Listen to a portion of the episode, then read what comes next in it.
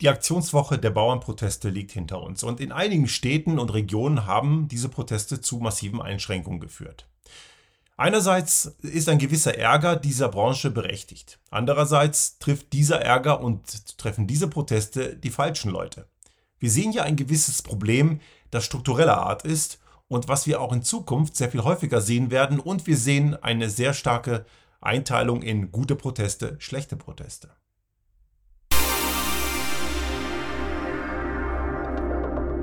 Der Restart Thinking Podcast. Ideen und Lösungen für die Transformation der Wirtschaft und Gesellschaft für das 21. Jahrhundert.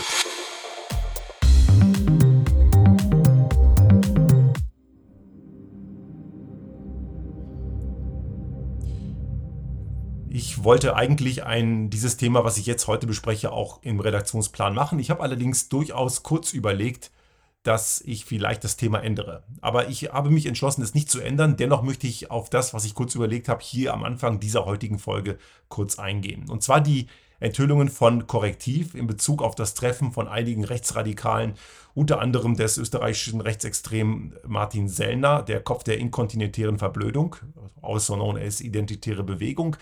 Diese Leute sind brandgefährlich und die haben sich vielleicht nicht ohne Zufall, vielleicht war es aber auch Zufall, ganz in der Nähe des Ortes getroffen, im November letzten Jahres, bei dem die Nazis damals die, die Auslöschung sämtlicher Juden in Europa beschlossen haben, die sogenannte Wannsee-Konferenz. Und einige Leute haben diese Woche, und ich finde zu Recht durchaus gesagt, Wannsee 2.0 hat im November stattgefunden. Zugegen waren einige hochrangige AfD-Politiker, es waren einige aus der sogenannten Werteunion zugegen. Werteunion in ein Teil, nicht offiziell Teil der CDU, aber CDU nahestehend auch ganz dubioser Verein und einige andere Leute und natürlich eben einige führende Köpfe aus der rechtsextremen Szene.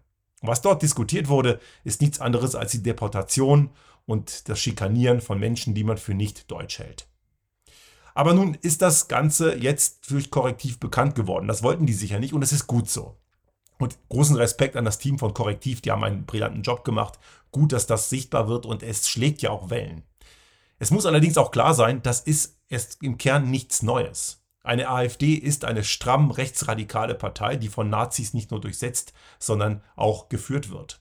Und wenn Sie dann jetzt versuchen zurückzurudern mit der Aussage, das sind ja so Einzelpositionen, das sei nicht die Parteilinie, doch, es ist die Parteilinie. Es ging dort um den sogenannten Begriff Remigration. Das ist nichts anderes als Ausländer raus für Pseudo-Intellektuelle. Und diese Remigrationsfantasien, die gibt es auch auf AfD-Sujets. Und einer der Top-Köpfe der AfD, Bernd Höcke in Thüringen, der sagt das auch offen und das schon seit Jahren. Das ist nicht neu. Der hat auch mehrere Male gesagt, man muss Leute auch unter, zu, unter Anwendung von irgendwelchen Grausamkeiten, so hat er diesen Begriff auch benutzt, von wohldosierten Grausamkeiten oder so ähnlich hat er sich ausgedrückt, schon vor einigen Jahren, müssten eben Leute auch aus dem Land gedrängt werden. Und das ist nichts anderes als das, was dort diskutiert wurde. Also es ist überhaupt keine neue Erkenntnis, es gewinnt nur eine, eine neue Brisanz und ich hoffe sehr, dass jetzt ein Verbotsverfahren angetriggert oder zumindest intensiv geprüft wird. Ich halte das für wichtig, denn eine rechtsradikale Partei kann, darf nicht Steuergelder bekommen, mit denen sie sich noch weiter so auffinanzieren kann und etablieren kann, um das System, von dem sie selbst gerade profitiert, am Ende zu zerstören. Also ganz klar, wir haben letzte Woche eine Folge gemacht über Intelligenz von Menschen. Wer Nazis wählt, ist entweder selber ein Nazi oder zumindest einer, der mit Nazis kein Problem hat und macht sich damit am Ende auch mitschuldig für das, was am Ende daraus resultiert. Und wir haben hier in Österreich das gleiche Problem. Auch eine FPÖ ist stramm rechtsradikal, hat nichts mit Freiheit oder Demokratie zu tun und hier gilt das Gleiche. Wer Rechtsradikale wählt, ist entweder selber einer oder hat mit ihnen kein Problem und macht sich mitschuldig. Während den Anfängen ist längst durch. Wir sind längst jenseits der Anfänge, wir sind mittendrin. Und es hat in den 30er Jahren genauso angefangen. Wie weit diese Schwachmaten gehen würden, weiß ich nicht und ich bin nicht gewillt, es rauszukriegen. Doch kommen wir nun zu unserem heutigen eigentlichen Thema. Und dieses Thema hat auch ein bisschen, zumindest ein bisschen was mit dem Vorhergesagten zu tun. Die Proteste der Landwirtinnen und Landwirte diese Woche haben ja nun einige Verzögerungen und chaotische Zustände gesorgt, ganz parallel natürlich zu dem Streik von Herrn Weselski. Unter dem musste ich ein bisschen leiden. Ich habe gestern Abend, nee, vorgestern Abend, als ich zurückgefahren bin von Köln nach München, habe ich einen Mietwagen nehmen müssen. Da habe ich mal wieder gewusst, warum einfach mit dem Autofahren totaler Blödsinn ist. Aber anderes Thema. Die Landwirtinnen und Landwirte haben irgendwo recht mit einer gewissen Sache, die allerdings in diesen Protesten gar nicht zur Geltung kommt. Die Landwirtschaft ist keine einfache Geschichte. Das ist ein Gewerbe, was schon seit Jahren in einer ganz massiven strukturellen Krise steht. Und paradoxerweise sind diejenigen, die sich diese Woche groß an die Seite der Landwirtinnen und Landwirte geschlagen haben, allen voran die Unionsparteien, komischerweise auch die Rechtsextremen, die ja sonst gegen jede Form von Subventionen sind, ne? komischerweise, aber egal. Aber gut, Rechtsextreme außen vor, die haben es eh nicht mit der Realität und die haben massive andere Probleme. Aber die Unionsparteien, die haben sich jetzt die ganz großen Freunde der Landwirtschaft hier inszeniert, aber sie haben das Problem, was wirklich da ist, massiv ausgelöst. Hier müssen wir ein bisschen genauer schauen, worum es eigentlich wirklich gehen sollte und worum es dann in diesen Protesten tatsächlich ging. Der Protest ist initiiert worden durch die Ankündigung der aktuell amtierenden sogenannten Ampelregierung, gewisse Subventionen, die klimaschädlich sind, abzuschaffen. Dazu gehört unter anderem der Abschaff, die Abschaffung von Dieselprivilegien für die Landwirtschaft. Also es gibt noch ein Agrardieselprivileg, damit ist Dieselsprit nochmal günstiger als der normale, das normale Dieselprivileg für die normalen Otto-Normalverbraucherinnen und Verbraucher. Und die Befreiung der Kfz-Besteuerung für landwirtschaftliche Fahrzeuge. Beim letzteren Thema ist die Bundesregierung den Landwirten ja schon entgegengekommen. Reicht ihnen aber nicht. Es geht hier also um einen Ertragsverlust, wenn sie halt diese, diese Art von Subvention nicht mehr bekämen, von ja, schätzungsweise 2, maximal 3 Prozent. Also klingt erstmal nicht viel. Und ist es auch nicht. Gerade wenn man bedenkt, dass diese Subventionen massiv klimaschädlich sind und wir müssen eh von allen klimaschädlichen Subventionen weg. Denn jede Form von klimaschädlicher Subvention führt zu falschen Anreizen und damit zu einer weiteren Aufrechterhaltung des Problems, das wir aktuell heute haben und dann auch künftig haben werden. Es gibt nebenbei gesagt natürlich eine Vielzahl anderer klimaschädlicher Subventionen. Dazu habe ich vor ein paar Wochen im letzten Jahr noch eine Folge gemacht, wo es um die Frage ging, wie man diese 60 Milliarden Haushaltsloch stopfen kann. Stichwort diese Privileg, Geschäftswagenprivileg, Pendlerpauschale und so weiter. Machen wir jetzt nicht in dieser Folge. Aber natürlich gehört dazu auch dieses Privileg, das die Landwirtschaft bisher hat. Und das ist der Auslöser. Da gingen die plötzlich auf die Barrikaden. Und dieses auf die Barrikaden gehen hat dann dazu geführt, dass es eben auch unangemeldete, teils auch angemeldete Proteste gibt. Und es hat dazu geführt, dass rechtsextreme Gruppierungen, jetzt die ganz kurze Brücke zum vorherigen Thema, sich natürlich dort reingemischt haben. Die kapern diese Proteste. Was wollen Rechtsextreme erreichen? Die wollen natürlich, dass da der Aufstand kommt und der sogenannte Tag X, den sie sich ja heftig wünschen, Angeblich befürchten sie ja immer irgendwelche Volksaufstände. Nein, sie provozieren sie. Sie möchten sie haben. Die hassen das Land so sehr, dass sie es in Chaos stürzen wollen, damit sie sich dann später als Retter inszenieren können. Klar, es gibt ja auch Idioten, die auf sowas reinfallen. Und die haben diese Proteste versucht zu kapern. Also ich sage hier mal ganz klar, die Mehrheit der Landwirtschaft ist nicht rechtsextrem. Sagt hier keiner und hat auch sonst seriös keiner gesagt. Wir müssen aber auch feststellen, dass diese Gruppierungen es in diesen Kreisen relativ leicht haben. Also in gewisse Bereiche dieser Kreise, da können die sehr gut andocken. Es gab eben auch Landwirtschaftsproteste, wo dann wieder von irgendwelchen Flüchtlingsströmen sinniert wurde, irgendwelche äh, Flüchtlingsmigrationsparanoia kamen. Das hat ja nichts mit Landwirtschaft zu tun kam aber trotzdem. Sogar Corona-Maßnahmen wurden mal wieder thematisiert, was erstens lange durch ist, aber auch das Recht mit dem Thema nichts zu tun hat. Also man sieht, da gibt es destruktive Leute und es gibt auch in der landwirtschaftlichen Szene eine gewisse Gruppe von Leuten, die stehen der sogenannten Landvolkbewegung nahe oder sind sogar Teil davon. Das ist eine alte Bewegung, schon Jahrzehnte alt. Die haben in der Weimarer Republik zum Teil auch mit Gewalt gegen staatliche Institutionen Terror gemacht.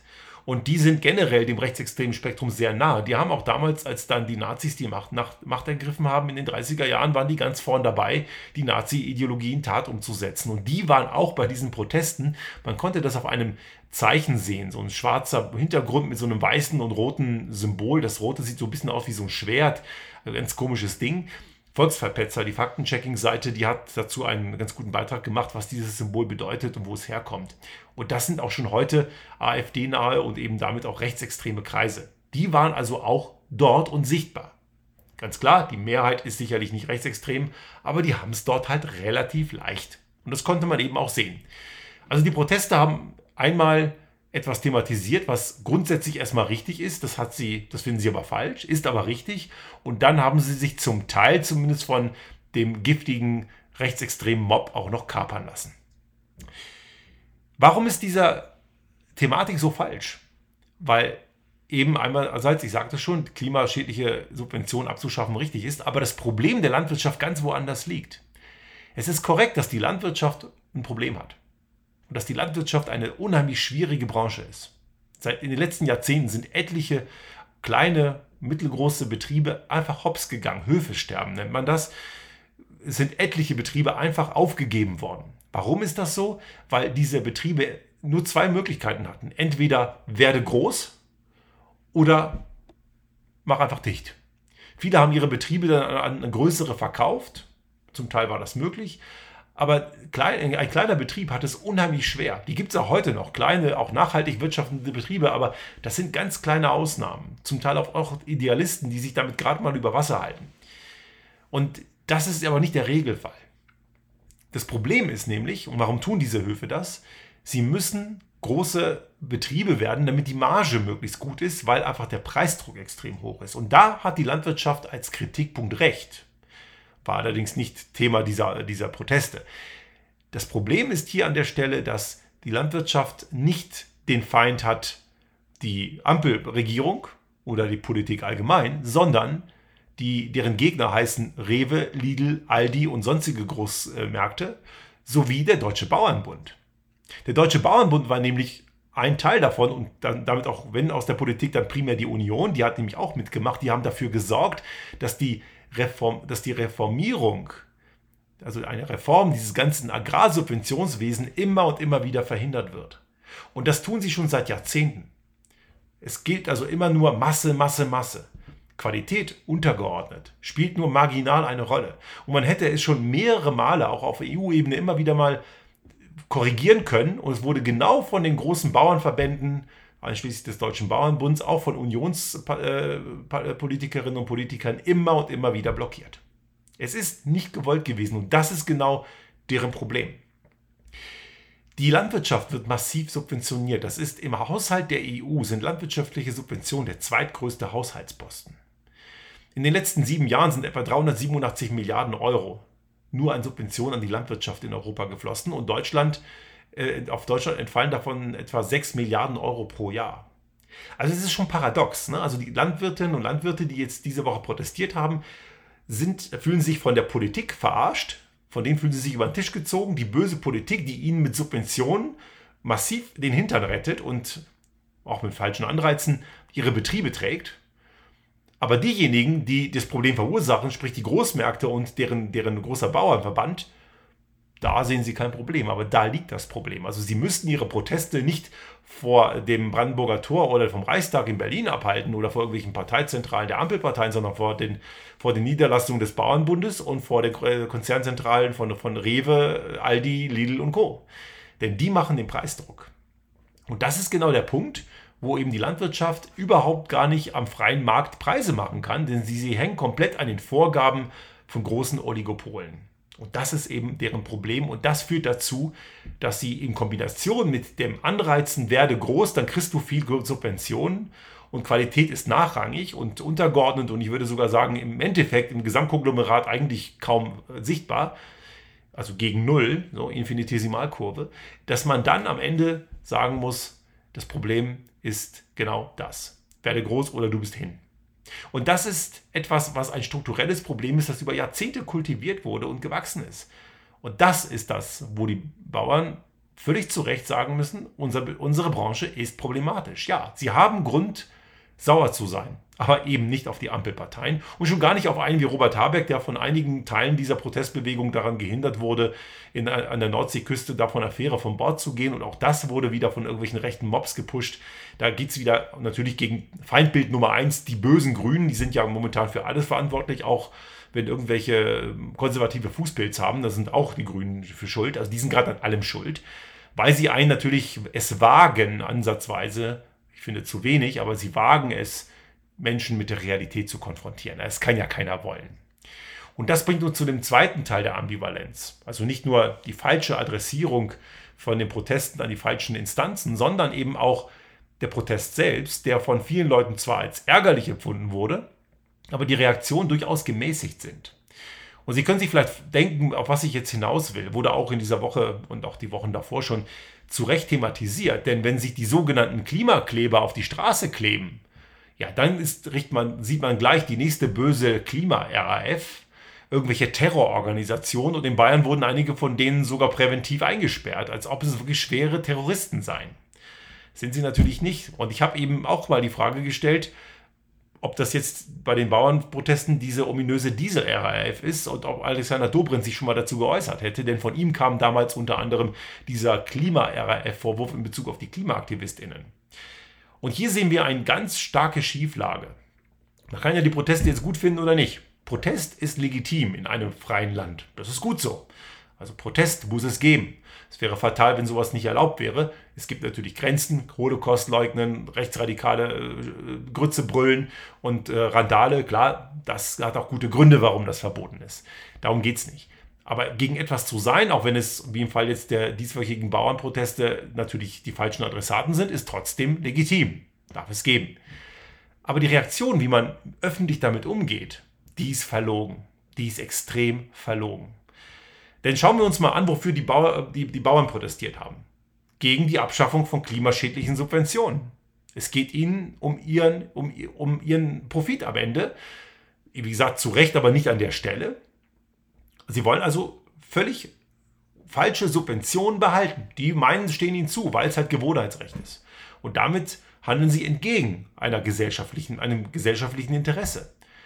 Die Klimaaktivistinnen dagegen haben mit ihren Forderungen komplett recht. Und sie handeln im Sinne dessen, was die Gesellschaft braucht. Klimaschutz ist für uns alle wichtig. Das ist nicht die Aufgabe von ein paar aktiven Leuten, das ist die Aufgabe von uns allen.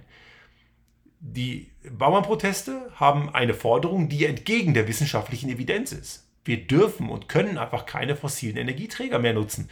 Und diese auch noch zu subventionieren, ist und bleibt falsch. Das ist wissenschaftlich erklärbar. Die Forderung der Klimaaktivistinnen absolut berechtigt. Die haben alle Fakten auf ihrer Seite. Und jetzt kann man diese Proteste blöd finden, das ist völlig okay, aber sie haben recht. Die einen eben für ihre lokalen Interessen, die anderen für die Gesellschaft. Und da ist die Reaktion natürlich komplett falsch irgendwie. Das passt nicht, weil bei den einen, ja gut, ärgerlich, aber kann man verstehen. Und bei den anderen, ab in den Knast. Terroristen. Totale Überdramatisierung und Überkriminalisierung haben wir in den letzten Monaten ja schon sehr, sehr oft erlebt. Und da merkt man eine ganz massive Schieflage. Warum passiert das? Weil die einen nicht eingreifen in die Gewohnheiten und den Lebensstil von uns allen, von uns als Gesellschaft. Ne? Die Bauernverband, die möchten aber ihre Subvention behalten und diese Subventionen, ja, ob die jetzt da sind oder nicht, deswegen werden wir in der Breite der Gesellschaft unser Leben nicht ändern müssen. Ja, die Forderungen der Klimaaktivistinnen, die greifen in unser Lebensalltag ein. Wir müssen unser Handeln überdenken. Wir können nicht mehr so viel reisen und die Art und Weise, wie wir reisen, das geht halt einfach nicht. Geht auch tatsächlich nicht. Wir machen es halt trotzdem. Klar, aber dann verhalten wir uns eben wie der Alkoholiker, der weiter säuft, obwohl er Leberzirrhose hat. Ist halt irgendwie blöd, wenn man sowas tut. Sollte man nicht machen. Oder eben weniger Fleisch essen, aufs Auto verzichten. Verzicht, ganz böse. Verzicht ist sowieso ganz, ganz teuflisch. Ne?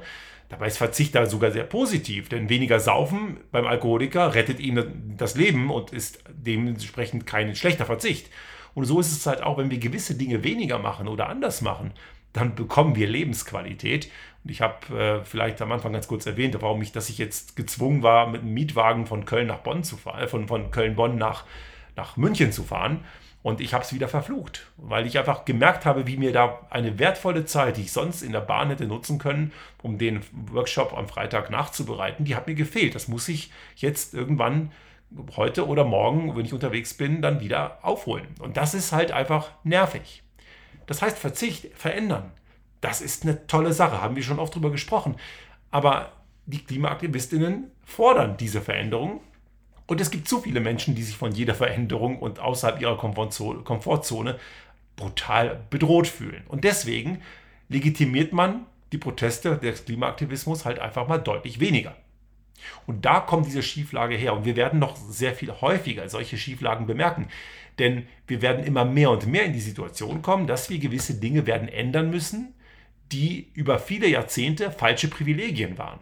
Nur weil etwas über Jahrzehnte als Privileg da war, war es nicht richtig.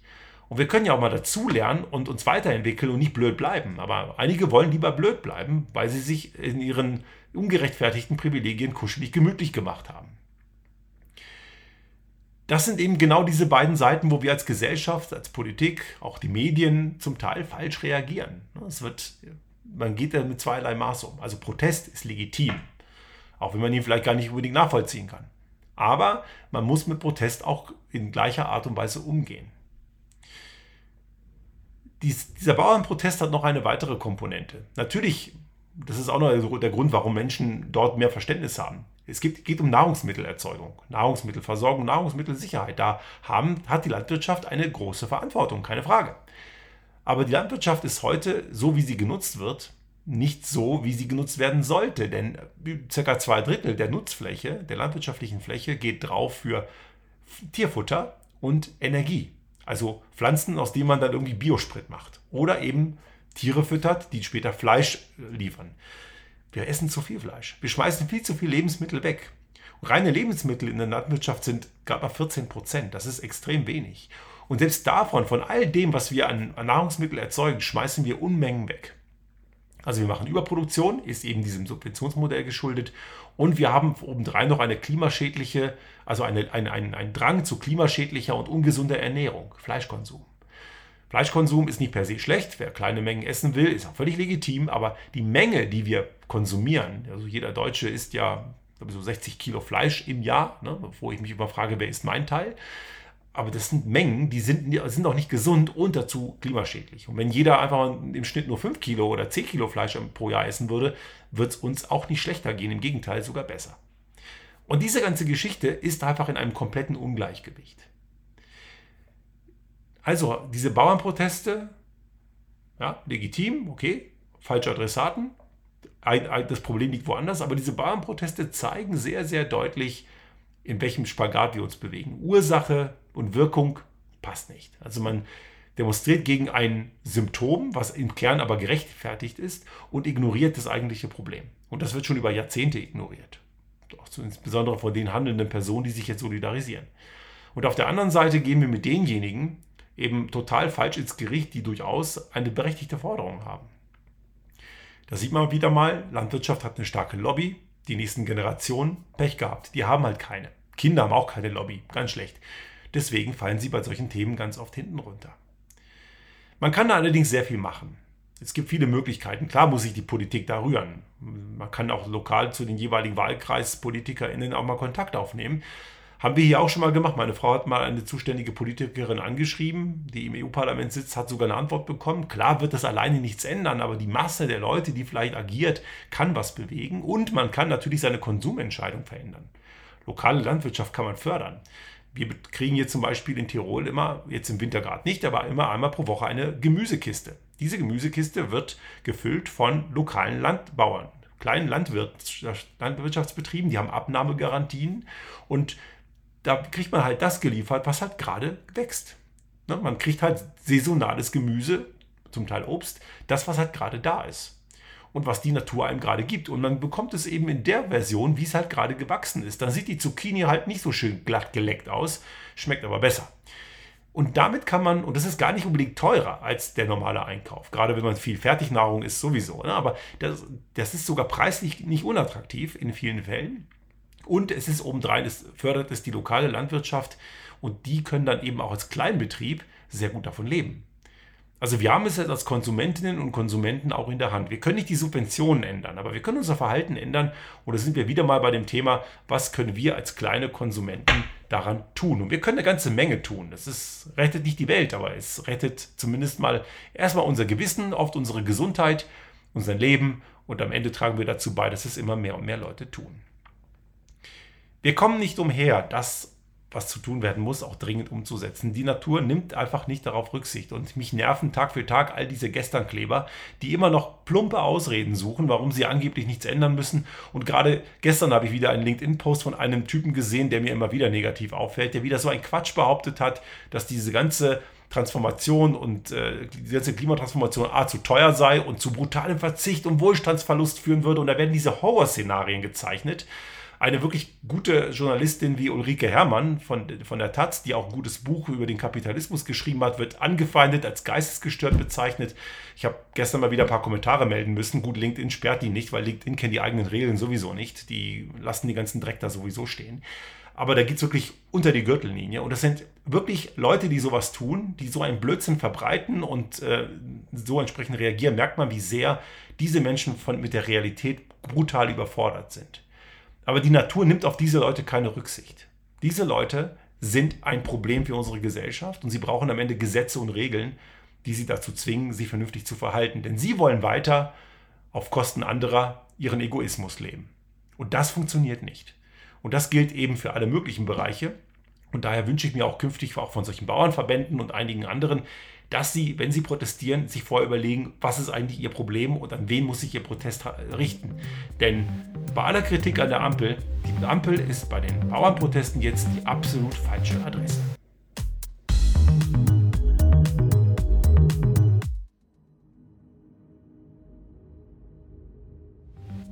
Sollte Ihnen unser Podcast gefallen haben und Sie auch künftig keine Folge verpassen wollen, dann abonnieren Sie uns einfach auf den gängigen Kanälen wie zum Beispiel iTunes, Spotify oder anderen Podcast-Hostern oder auch auf unserem YouTube-Kanal finden Sie immer mit dem einen Tag Verzögerung die aktuelle Folge unseres Restart Thinking Podcast und selbstverständlich freuen wir uns in Zeiten der Aufmerksamkeitsökonomie über das eine oder andere Like.